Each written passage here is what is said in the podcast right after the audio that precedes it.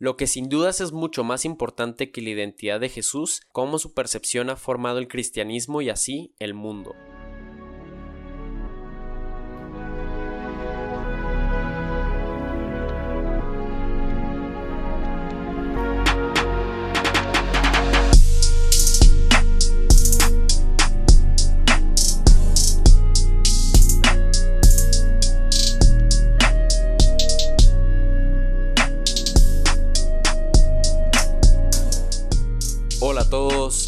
Bienvenidos a 19, tu ventana a la cultura urbana. Yo soy anfitrión, Emilio Andrés Galvez, y el día de hoy vamos a hablar sobre la historia detrás de Jesús. Nos incursionaremos en su figura histórica, cómo se separa de su figura espiritual, de lo que fue su vida antes del ministerio, cómo vivió su misión en esos tres años de predicar, su pasión, todo lo sucedido después de su muerte y el impacto cultural, histórico y simbólico que ha tenido su presencia en la cultura que conocemos ahora. Acaba de pasar la Semana Santa hace efectivamente una semana y creo que es un buen momento para poder hablar sobre el impacto que una persona como Jesús ha tenido, pero siempre dentro de un foco histórico y creo que es sumamente importante puesto que más de 2 billones de personas en mundo, de las alrededor de 7, casi 8 que somos, se consideran cristianas y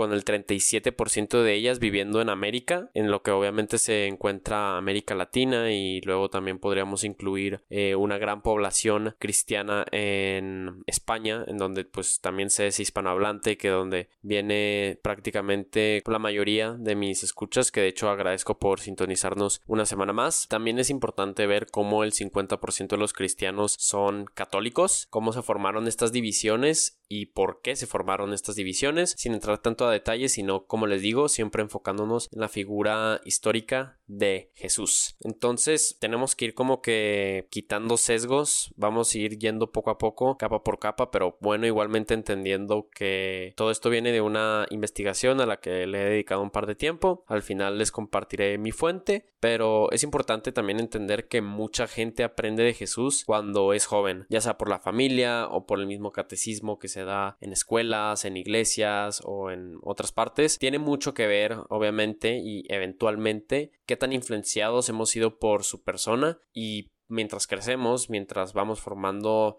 nuestra identidad, nuestra personalidad, empezamos a cuestionarnos quién era el verdadero Jesús. Y eso es pues lo que empieza a aparecer en nuestra mente, ¿no? Obviamente hay momentos en los que eso se extremiza de alguna manera o incluso simplemente se lleva de una manera más tibia, eso sí que ya depende de cada quien, pero a mí siempre me ha interesado por el mismo hecho de que siendo criado no solamente en un país latino que es obviamente muy influenciado por todas las eh, los valores judeocristianos obviamente sino también por el hecho de que la figura de Jesús no es solamente de suma importancia y, e interés para mí de la forma espiritual, sino también una forma filosófica y luego también histórica. Pero créanlo o no, para ser una de las personas más conocidas del mundo y de la historia de la humanidad, conocemos relativamente poco de Jesús, comparándolo con otras grandes figuras históricas con gran influencia, como bien podría ser Alejandro Magno, Genghis Khan, los Césares y muchas más demás personas que marcaron un gran impacto para la vida. La mayoría de datos relacionados a la vida de Jesús de Nazaret son muy vagos. La búsqueda para encontrar un Jesús histórico siempre será controversial, aunque ya es estipulado que es lo que yo no busco aquí, puesto que en mayoría de veces lo que pasa al tratar de buscar al Jesús histórico es que se reta a las enseñanzas de la iglesia alrededor de él. Y mientras algunos argumentan que la identidad de Jesús no es importante cuando se tiene a consideración las lecciones que terminó dejando, yo creo que puede llegar a ser un ejercicio mental muy fuerte para realmente entender cuál es la posición que tenemos ante, como les digo, una ola de cultura, de conocimientos, de movimientos que este hombre hace ya casi dos mil años llegó a, dar, ¿no? La verdad es que una gran parte de los detalles de la vida de Jesús vienen de los escritos de otras personas, estos siendo redactados medio siglo o incluso más años posteriores a su muerte. Y solo como una pequeña curiosidad, nosotros conocemos a Jesús como Jesús, ¿no? Y luego en los países este, angloparlantes es Jesus, en italiano es Jesús y a algunas personas dicen Jesucristo, que de hecho Cristo viene del griego Christos, que significa el elegido, pero como tal el nombre de Jesús, podríamos decirlo original, eh, al menos en el arameo, en el hebreo, que eran las lenguas que se usaban, bueno, el arameo era el que se usaba propiamente, pero lo que podría decirse el nombre original era Yeshua, y por más que me guste, yo creo que al partir de todo este podcast me voy a estar refiriendo a Jesús como Jesús, más que nada por facilidad cultural y lingüística, aunque yo de hecho estoy de acuerdo y creo que sería algo muy interesante y muy bueno incluso para eh, no entrar en ahora sí que apropiación cultural ni hispanificación y todo lo que sería pues ahora sí que hasta cierto punto manipular lo que son las fuentes históricas y culturales de toda la fe. Tal vez empezar a, llamarle Yeshua, pero yo creo que va a ser algo muy difícil teniendo en cuenta lo arraigado que ya el nombre de Jesús está en todas las culturas que tienen el cristianismo como parte de ellas. Y antes de empezar ya con lo que sería ahora sí que los temas más importantes, debemos tener muy en claro que es inevitable no tener prejuicios o concepciones alrededor de una figura de la talla de Jesús, porque Sí, independientemente no creo que una persona viva y muera sin tener una noción de religión, o sea, independientemente tiene una postura, puede ser a favor, puede ser en contra, pero de que tiene una, la tiene, pero vuelvo a repetirlo, al menos en el foco histórico, eh, está muy lejos de ser correcto el, tratar de tener prejuicios o concepciones alrededor de, de una figura, de cualquiera que sea esta. Es el separar al Jesús de la fe al Jesús de la historia, una de las misiones más difíciles para todos los historiadores. Entonces yo creo que sí se puede aprender muchísimo de, como les dije antes, de este ejercicio mental de tratar de entender quién fue el Jesús histórico, obviamente sin entrar a controversias ni faltas de respeto ni nada. O sea, siendo completamente sinceros, como tal los evangelios fueron descritos para pasar un mensaje de fe, no una memoria histórica, ni una biografía, ni mucho menos, pero pues lo bueno es que al menos nos sirven para tener una guía con la cual se trata de reconstruir la vida de Jesús. Eso sí, o sea, es un poco curioso que otros personajes históricos, como tal es el caso de Poncio Pilato y Herodes, que fueron negativos, podríamos llegar a decirlo, en la vida de Jesús, eh, ahora nos sirven de gran ayuda a los que estamos interesados en entender al Jesús histórico, porque definen datos relacionados a Jesús, como tal son sus fechas de nacimiento y muerte y además su veracidad histórica, porque yo creo que algo que mucha gente realmente no tiene entendido, al menos los que sí están completamente en contra de todo lo que sea el cristianismo y la religiosidad y todo este rollo, es pensar que Jesús no existió. Yo creo que eh, es ya casi prácticamente obvio, al menos en aspectos arqueológicos y culturales, históricos y muchos demás, que Jesús sí existió. De hecho, hace no diría hace poco, hace un, mm, al menos en la edad moderna, se descubrió la tumba de Caifás, que fue el, el sumo sacerdote que juzgó a Jesús en su pasión. Entonces son este tipo de contextos y obviamente el gran impacto que ha tenido el cristianismo en el mundo, lo que deja por sentado que obviamente Jesús existió, pero son las condiciones de esta existencia lo que hasta cierto punto todavía queda en duda, ¿no? Y la verdad es que yo estoy muy feliz de tratar con este tema, especialmente en este tiempo, con 19 todavía en su etapa formativa, podríamos decirlo así, porque estoy teniendo una muy buena oportunidad para exponer algo que es muy importante para mí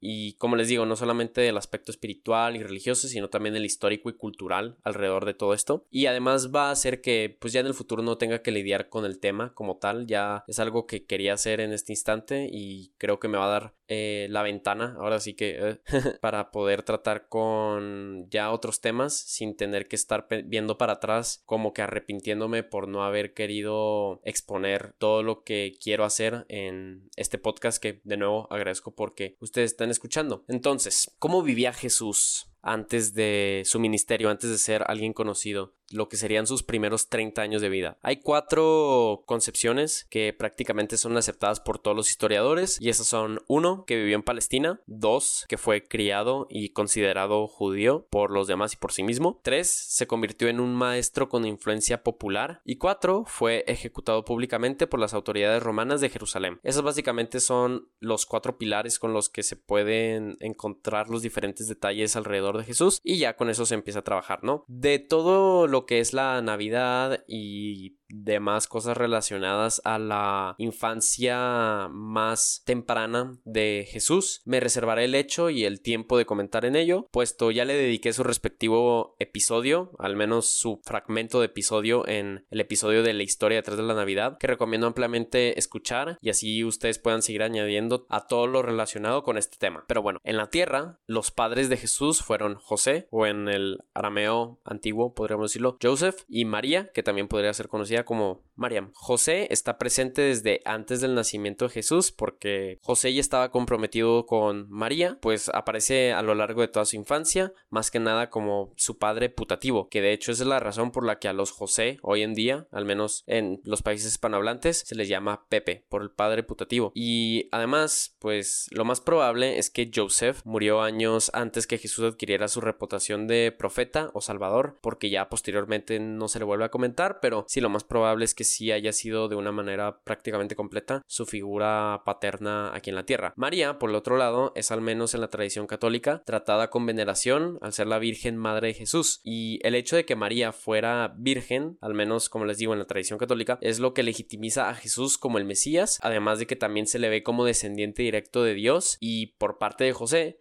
y cumpliendo profecías judías, también se ve como descendiente de la casa de David, lo que para los judíos es completamente importante para todo lo que es la profecía del Mesías, pero también para cómo ellos se manejaban social y culturalmente, el hecho de poder probar lo que sería la descendencia de figuras importantes para su cultura era prácticamente eh, requerido si querías lograr cosas importantes al menos en la comunidad. Son este tipo de proclamaciones las que basan diferentes conceptos del Viejo Testamento a la historia de Jesús. Muy probablemente el joven Jesús leía el Torá, el libro sagrado de los judíos, con mucha frecuencia, llegando a conocer todos los conceptos teológicos de la antigua tradición judía. También fue ampliamente influenciado por las filosofías y costumbres griegas, teniendo el griego como su segundo idioma, siendo el arameo, como ya comenté antes, su lengua madre. Eh, la razón por la que el griego, o más bien la cultura greca, estaba tan relacionada con Jerusalén y todo este rollo, es que tenemos que contextualizarnos en el Mediterráneo. Israel, al menos Palestina también, como sea es que políticamente eh, gusten ver esta región, tiene obviamente entrada y salida a partir del Mediterráneo, entonces al menos con culturas como la la greca, la egipcia y muchas más, había algún tipo de conexión y al menos la que había entre la antiguo Israel y Grecia era una muy fuerte, por lo que es muy probable que Jesús haya podido leer, pues quién sabe, al menos algún conocimiento de Platón o de Aristóteles, Sócrates, todos estos grandes pensadores, pudo añadirlo con lo que también era los libros sagrados de los judíos en los que se encuentran, pues bien podría ser el Génesis, los Salmos, el Éxodo y muchas más. Lo más probable también es que Jesús, a diferencia de muchos en su tiempo, parecía sí entender las verdaderas bases teológicas que el judaísmo ofrecía y con ello fue transformando su identidad, pasando de ser el hijo de un carpintero a ser considerado como profeta. Esto realmente fue algo que diferenció a Jesús de todos los demás. No se quedó, al menos, como les digo, al igual que sus demás contemporáneos, entendiendo el Torah como este pedazo de literatura religiosa, sino que también lo vio como una gran fuente de conocimiento y lo usó de una muy buena manera para su ventaja, ¿no? Igualmente, muy seguramente Jesús debió haber sido visto como menos durante su periodo de juventud, al menos ya siendo adulto, pues antes de empezar su ministerio, lo más probable también es que sabiendo que el hombre judío promedio en esos tiempos contraía matrimonio alrededor de los 18 años de edad, pues Jesús no lo había hecho, al menos este, según la tradición evangélica, o más bien la católica, pues, eh, eso estaba fuera de la ocasión, eso estaba fuera de la ecuación completamente para Jesús, incluso aunque quieras meter a María Magdalena y obviamente teniendo confianza en los evangelios, ese nunca fue el verdadero interés de Jesús. Este, sin dudas, el periodo antes de su ministerio es el más ambiguo de la vida de Jesús. Habrán muy pocos relatos, al menos en la Biblia, que hablen sobre esto. Más que nada de cuando tenía 12 años y visita el templo a través de la Pascua y todo esto es de los pocos, si no es que el único pasaje que hay de su vida antes de ya empezar con su ministerio, que fue cuando tuvo alrededor de 30 años y empezó a predicar la buena nueva. ¿Cómo se lleva a cabo el ministerio de Jesús? Básicamente todo empieza con su encuentro con Juan el Bautista. Este momento podría ser considerado el de mayor importancia, al menos en la transformación de cómo era Jesús percibido para el ojo público, pues es en el Nuevo Testamento con este pasaje cuando se le presenta como Hijo de Dios y Juan ya desde antes traía un gran seguimiento, ya estaba profetizando la llegada del Mesías, ya estaba incluso dando mensajes de Apocalipsis y él siguió predicando y criticando los problemas sociales acorde a su región y su tiempo. Eso fue algo que lo llevaría a su muerte y no cualquier muerte sino una muerte por decapitación y obviamente eso dejó el camino libre para Jesús que se convirtió el nuevo guía de, de las masas al menos en el aspecto espiritual ya con lo que fue su bautismo igualmente aquí metes lo que sería el periodo de cuaresma cuando se aísla completamente de todo, incluso también de la comida en el desierto de, de su región, es cuando ya empieza lo que sería su predicación. Y lo que sucede aquí es que Jesús iba de región a región, de pueblo en pueblo, asentándose en las afueras, en las sinagogas o como huésped de algún local, pasando la mayoría de su tiempo predicando en la Galilea rural, donde estaban personas que necesitaban el mensaje de Jesús eran campesinos de las poblaciones pequeñas que más necesitaban escuchar este mensaje. Y poco a poco con el paso del tiempo entre más este estaba predicando fue formando su reputación alrededor de sus habilidades como curador y como ser milagroso. No olvidemos que el evangelio igualmente nos presenta a Jesús como efectivamente un hombre con poderes curativos como bien es el hecho de cuando le quita la ceguera a un ciego obviamente cuando le da el movimiento a un parapléjico, cuando resucita a un niño que apenas acaba de morir, e igualmente cuando resucita a Lázaro, que de hecho es de las pocas veces que se escribe que Jesús lloró. Son todos estos pasajes, todos estos momentos que van formando esta reputación para Jesús y que los milagros sean ciertos o no es algo que hoy por hoy eh, yo creo que ya no vale la pena racionalizar, pero se puede argumentar que es mucho más importante como les estoy comentando, cómo estas historias fueron atrayendo a muchos más seguidores. Eso sí, o sea, el enfoque de Jesús nunca fue su naturaleza milagrosa, sino su mensaje anunciando la buena nueva. Lo más probable es que, al menos, como les digo, entrando en esta mentalidad, la Jesús usó sus milagros obviamente para ayudar y para el pueblo y todo lo que quieras, pero también iba de alguna forma atrayendo más personas para su mensaje, para todo lo que tenía que expresar, ¿no? Y igualmente hizo eso con sus, con sus discípulos, ¿no? El mensaje de Jesús se resume con la buena nueva y la venida del reino de Dios, entre otros conceptos que vamos a seguir platicando en este podcast, pero es muy importante entender que al menos para el contexto judío religioso de esos tiempos, eso era algo completamente irracional y no canónico para los judíos, incluso hasta el día de hoy, hasta el día de hoy, eh, por lo que tengo entendido, el judaísmo no cree en la vida después de la muerte, entonces el hecho que Jesús estuviera hablando del cielo y igualmente también del infierno y de todo lo que eran promesas de el reino de los cielos era algo que para los judíos era completamente cuestión de blasfemia, ¿no? El estilo de vida de Jesús, en su mayoría, hasta cierto punto, en lo que nosotros tenemos de nuestra concepción alrededor de él,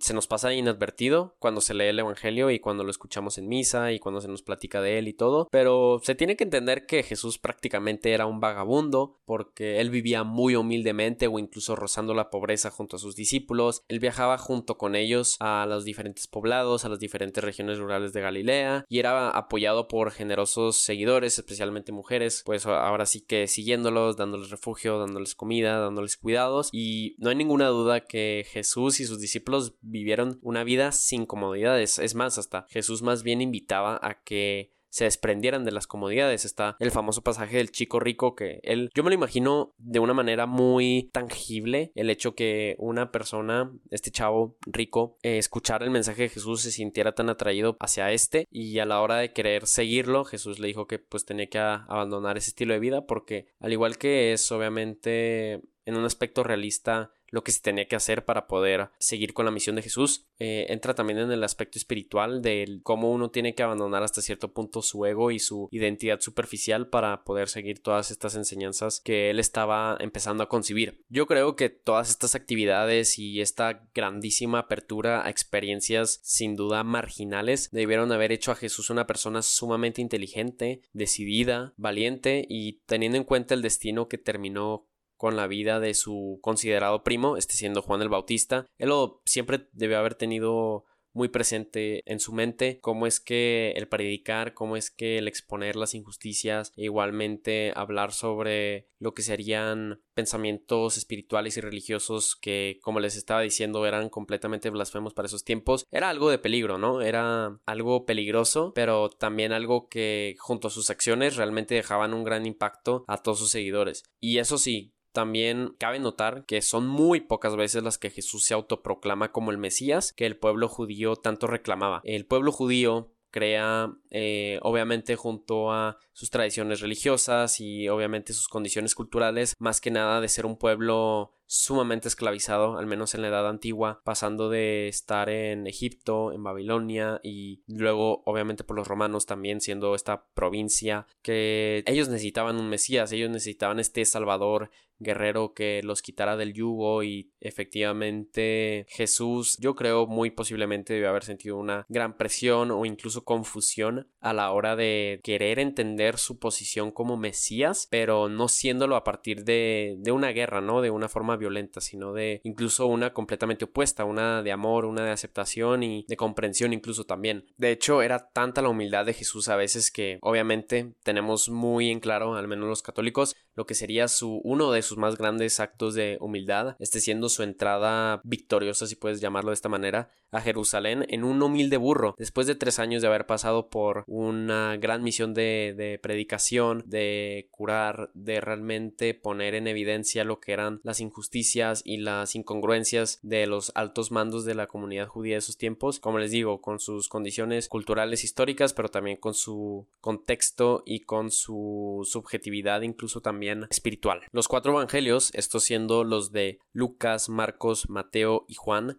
están de acuerdo en que Jesús reunió 12 discípulos, al menos los que eran obviamente más cercanos y los que tenían la mayoría de vivencias alrededor de Jesús. Esto también hace referencia a las 12 tribus de Israel que pues hasta cierto punto ellos tenían la misión de reunir con lo tan dividida que estaban. El hecho que Jesús fuera visto como líder de un grupo conformado por antes recolectores de impuestos, prostitutas y demás pecadores era muy mal visto por los grupos judíos más conservadores. Lo que ellos no entendían era cómo esta nueva filosofía era tan razonante con todos ellos, pues te ofrecía salvación, liberación, igualdad a los que sufrían por el yugo de la élite romana con las que ellos conspiraban. O sea, los sumos sacerdotes tenían la misma culpa que los romanos a la hora de cómo sus hermanos judíos estaban viviendo en ese tiempo y ante esas condiciones. Y solamente como una nota aparte de por qué los recolectores de impuestos eran vistos como figuras malvadas y por ende ser ampliamente mencionados en los evangelios es por su función referente a la toma de dinero judío que terminaría llegando hasta Roma. Es lo mismo, o sea, son vistos como ahora sí que Jerusalén, vista como capital de lo que en esos momentos era el pueblo de Israel, terminaba pagando impuestos a Roma, que estaba al, al otro lado del mundo conocido, ¿no? Podríamos decirlo. Ellos, o sea, los recolectores de impuestos vivían con un gran confort a comparación de los pescadores, de los granjeros, de los mismos discípulos, todos que se encontraban en el mismo pueblo, en la misma región, está siendo Galilea, y obviamente la gente veía a los recolectores de impuestos como como traidores de su misma gente, teniendo que colaborar con lo que era ahora sí que casi el imperialismo, no cual casi el, el verdadero imperialismo romano. No cabe dudas que en su ministerio, en su misión de tres años de predicación, en vez de enfocarse en ser reconocido como el Mesías, Jesús estaba completamente concentrado en su mensaje, relacionado a Dios, su reino y cómo todo el que vivía en la tierra podía entrar a este, ¿no? Él no se veía como un rey, dejando ese título al Dios del que estaba hablando, siempre en sus parábolas ponía como protagonistas de alguna manera a Dios y al hombre en la tierra. O sea, él simplemente funcionaba como este intermediario, pero incluso así, él irradiaba una autoridad increíble, tanto que sus discípulos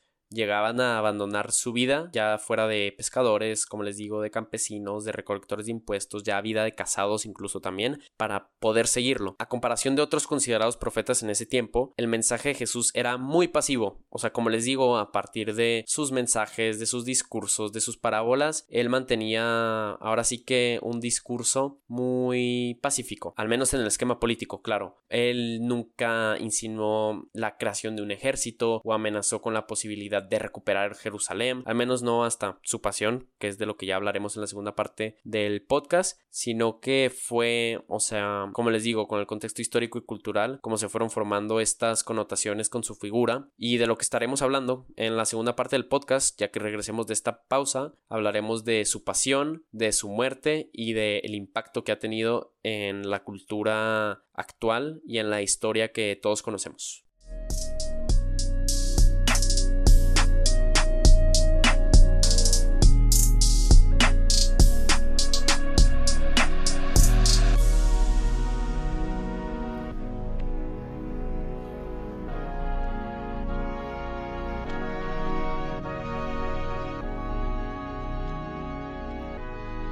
Perfecto, ya volvimos de esta pequeña pausa, ya hablamos sobre la importancia de Jesús y por qué creo que es necesario el separar su figura histórica de su figura espiritual para al menos en lo personal encontrar lo que sería un entendimiento mejor alrededor de este gran personaje o bueno, deja tu personaje de esta gran persona que llegó a vivir hace más de dos mil años y de quien seguimos escuchando sus enseñanzas. Hablamos de más o menos de cómo pudo haber sido su vida antes de su ministerio de tres años, cómo lo vivió, cuál era su enfoque y ahora llegamos a lo que es su pasión. Pasión, al contrario de lo que muchas personas tendrán concebido, viene la raíz latina pasio, que significa aguante o sufrimiento, que es obviamente lo que Jesús tuvo que llevar a cabo para ahora sí que concluir con su vida terrenal, ¿no? El mensaje de Jesús, como le estaba diciendo en la primera parte del podcast, al menos para el estatus quo entonces, siempre fue uno pasivo, sí, pero igualmente peligroso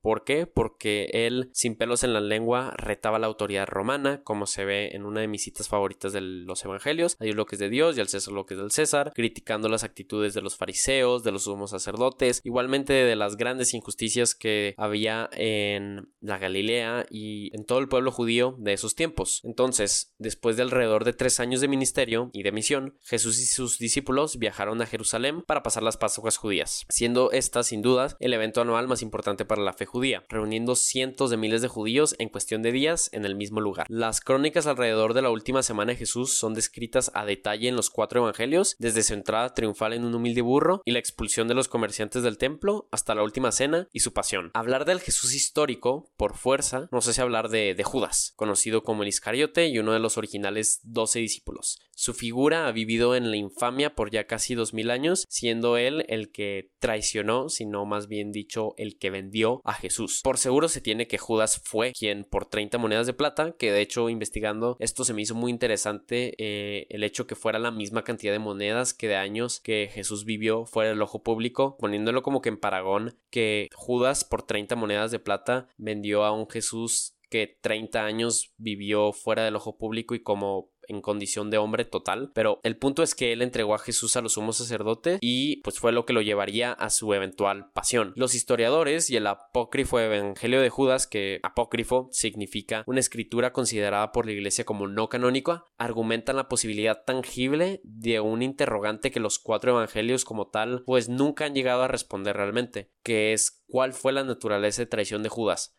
Esto incluso fue ampliamente debatido en las primeras instancias de la creación del canon, como les digo, de, del Nuevo Testamento, de lo que sería el catecismo católico, la tradición cristiana que se conoce. ¿Cuál fue la verdadera naturaleza de, de Judas a la hora de vender a Jesús? Avaricia, odio, miedo, inspiración demoníaca tal vez, o una puesta de acuerdo con el mismo Jesús para que a través de su traición el destino del Cordero de Dios pudiera ser llevado a cabo. Al menos eso sería ahora sí que la posibilidad más puesta en tierra. Los evangelios apócrifos, eso sí, no son solamente vistos como no canónicos para la iglesia, sino también para los historiadores como legendarios y con prácticamente nulas bases históricas para alguien realmente interesado en formar una mejor idea alrededor de quién fue Jesús. Entonces, si a la hora de usted querer formular la imagen del Jesús histórico, del Jesús real, del Jesús que vivió aquí en la tierra, les vienen a citar lo que sería el Evangelio de Pedro o el Evangelio de María Magdalena. No les hagan caso, puesto que ni siquiera dejen ustedes la iglesia. Los historiadores los ven completamente vacíos de sustancia histórica. En la última cena, muy probablemente tras la expulsión de los comerciantes del templo, que Básicamente es de los muy pocos, si no es que el único episodio violento que tiene Jesús, puesto que también es de esos eh, pasajes que nos muestra, al menos antes de su muerte, al Jesús más emocional. O sea, como les estuve comentando en la primera parte del podcast,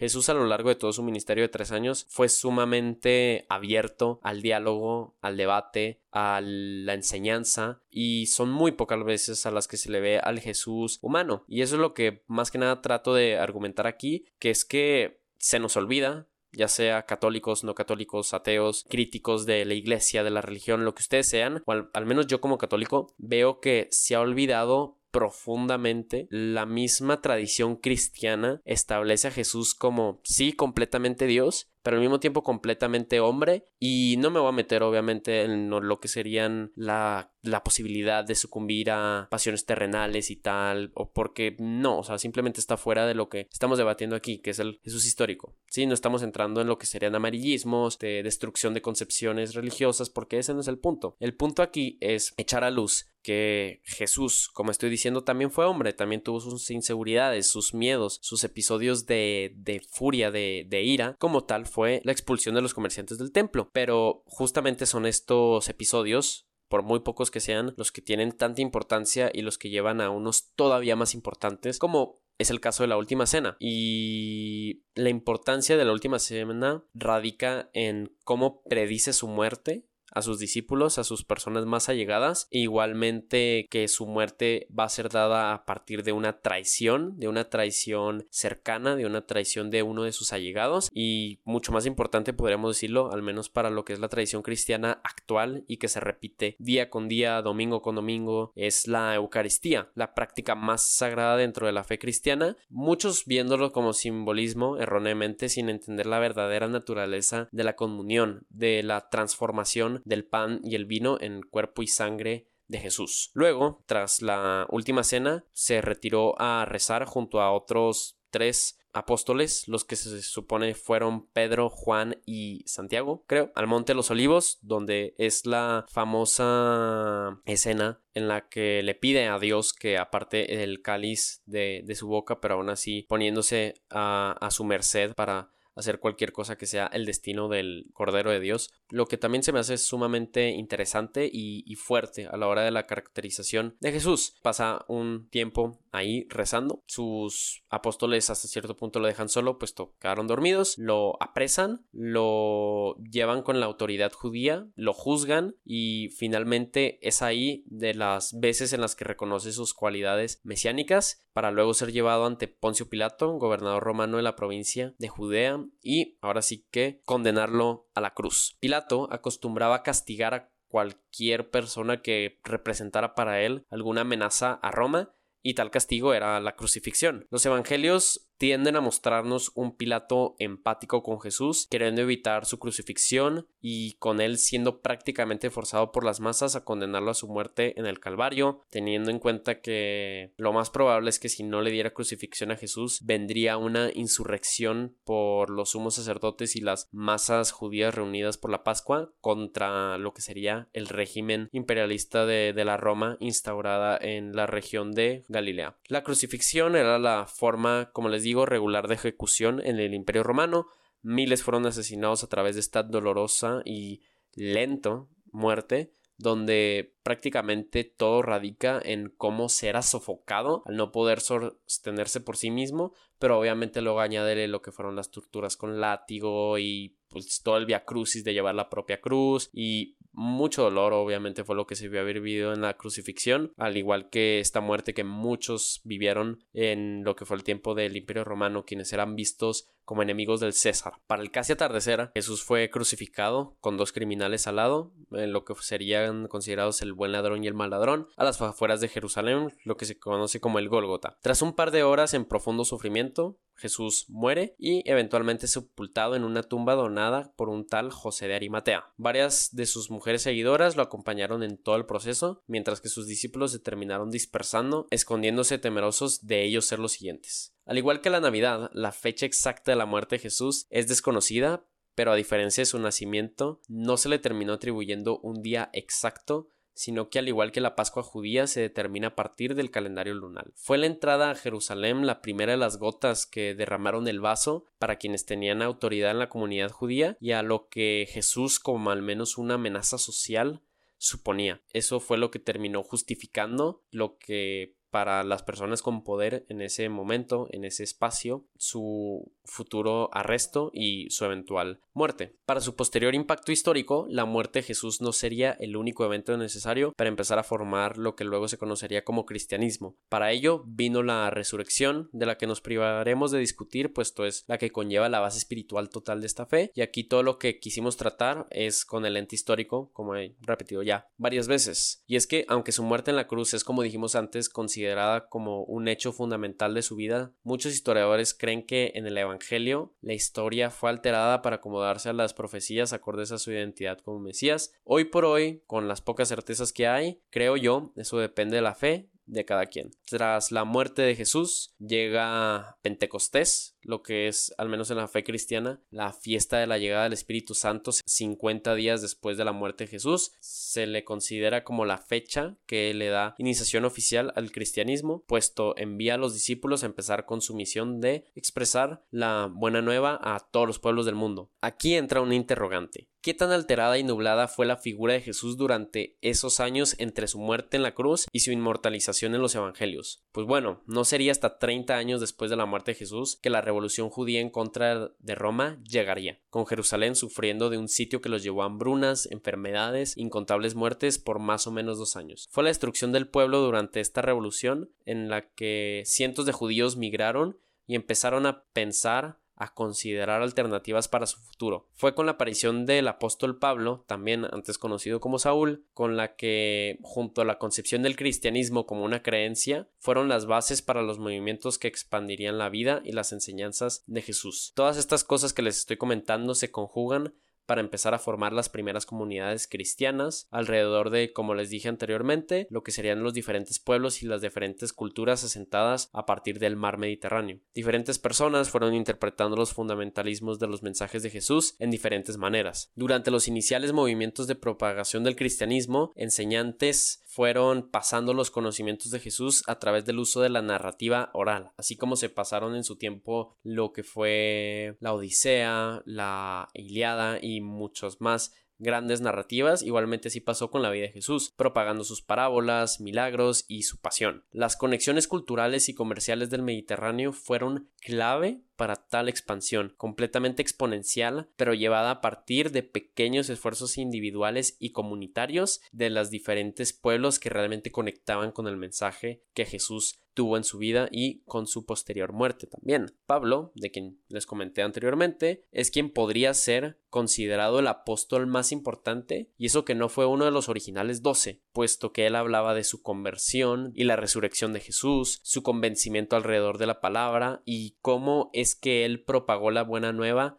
en persona y con sus decenas de cartas a gran variedad de pueblos como Corintia, Antioquia, Roma y muchos más, que se empezó a darle un entendimiento mucho más profundo a la importancia del cristianismo frente al judaísmo. Y es que es muy, muy difícil, al menos en la perspectiva histórica, la verdad, pues tomar a los evangelios como una biografía de Jesús, lo estábamos comentando en la introducción del podcast. Los evangelios no solamente difieren por autores, sino también por énfasis y tema. Nada más para dar una pequeña vista por encima de cómo es que estos difieren por tema, eh, tenemos el de Marco, que se centra en lo más apocalíptico y lo más referente a la muerte de Jesús. Tenemos a Mateo, personalmente mi evangelista favorito, que lo presenta como un gran maestro y también paragonándolo con Moisés y con las demás enseñanzas judías. Tenemos a Lucas que refleja la mejor calidad literaria teniendo en cuenta que él era un letrado y un buen conocedor del griego, lo que hizo que obviamente fuera un gran valor a la hora de exponer su vida. Y finalmente tenemos a Juan, que es considerado el discípulo amado, de quien realmente lo conoció, de quien realmente lo tuvo muy cercano, que muy probablemente Juan debe haber visto a Jesús como un hermano mayor,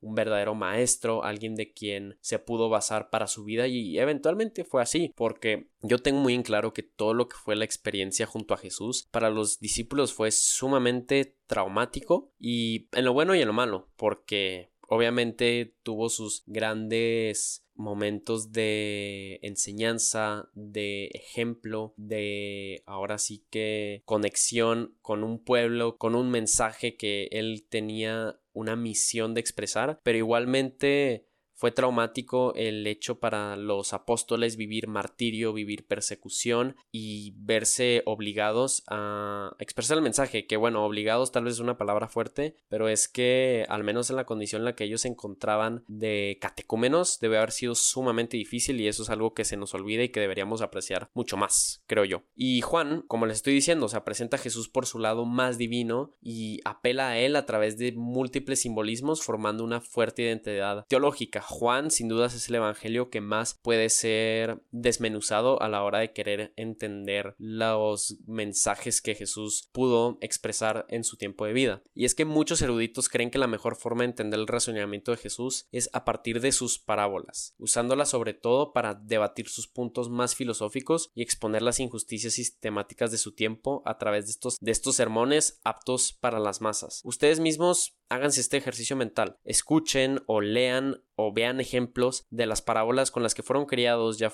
ya sean estas las, las cristianas de el buen siervo y el mal siervo, el árbol que se formó a partir de una semilla mostaza, el hijo pródigo, el buen sembrador, todas estas parábolas tienen un contexto filosófico tan fuerte que se nos olvida al crecer y que creo vale muchísimo la pena revisitar para encontrar grandes enseñanzas ahí. Y ya para ir concluyendo con este muy pesado y denso tema de podcast, pero muy feliz de haberlo compartido con ustedes, es pues lo que ya sería el impacto más cercano con la muerte de Jesús sin entrar a mucho detalle de ya los 2000 años que llevamos con esta figura, con esta persona eh, formando parte de la vida de, como les dije al principio, billones de personas alrededor del mundo. Y es que, pues ya al menos con el Imperio Romano en prácticamente su máximo esplendor, entrando a los años 300, el cristianismo estaba llegando a un gran número de masas, teniendo un impacto sobre todo por dar la posibilidad de venerar a una figura que inspiraba a cada hombre, mujer y niño a amar a su prójimo, a dar la otra mejilla y entender su valor como individuo en el plan de Dios algo que el paganismo con dioses como Zeus, Marte, Ares, Hermes y todos los demás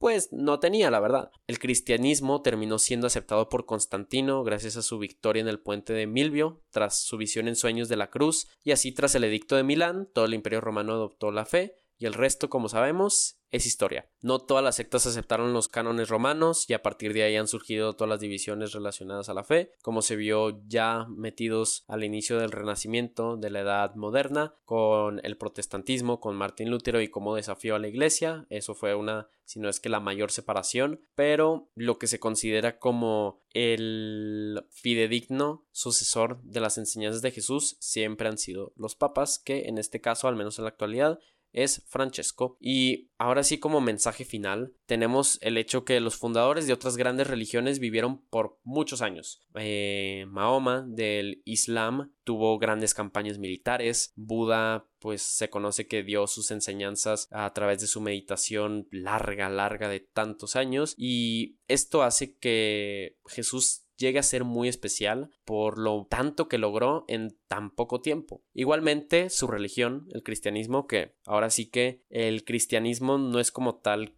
causa de la figura de Jesús, sino que la figura de Jesús es causa del cristianismo, llegó a dominar el mundo y se propagó por todo el orbe. Durante las cruzadas, en la Edad Media, grandes guerreros lucharon grandes batallas en nombre de esta fe. Exploradores llevaron sus enseñanzas a las Américas, que llegaron a tener un gran significado en su cultura, y al mismo tiempo que miles fueron perseguidos por herejía, como tal fue la Inquisición, otros, por la generosidad de los misioneros, han llegado a tener vidas completamente diferentes a las que hubieran tenido sin este tipo de apoyos y de misiones que todavía se llevan a cabo. Lo que sin dudas es mucho más importante que la identidad de Jesús, cómo su percepción ha formado el cristianismo y así el mundo. Es muy improbable que a estas alturas los historiadores puedan encontrar una identidad histórica completa alrededor de quién fue el verdadero Jesús, incluso pudiendo argumentar que el Jesús después de la muerte es el que le da importancia al que vivió en Judea hace ya casi dos mil años. Algunos hechos son fáciles de identificar, como su estilo de vida y su mensaje, como lo hemos platicado en este podcast, pero serán otros detalles como los que discutimos que son completamente arbitrarios o con poca racionalidad, seguirán siendo discutidos en los siglos